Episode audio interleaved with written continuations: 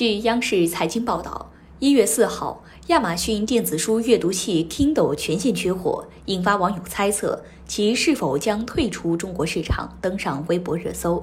针对这一消息，央视财经记者联系了亚马逊中国，对方回应称：“我们致力于服务中国消费者，消费者可以通过第三方线上和线下零售商购买 Kindle 设备。”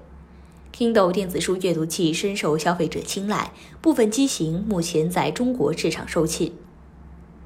据记者调查，目前在亚马逊中国官网上，Kindle 全线产品已显示无货状态。京东平台上的 Kindle 官方自营店铺也出现大面积无货现象，仅剩一款青春版电子书阅读器在售。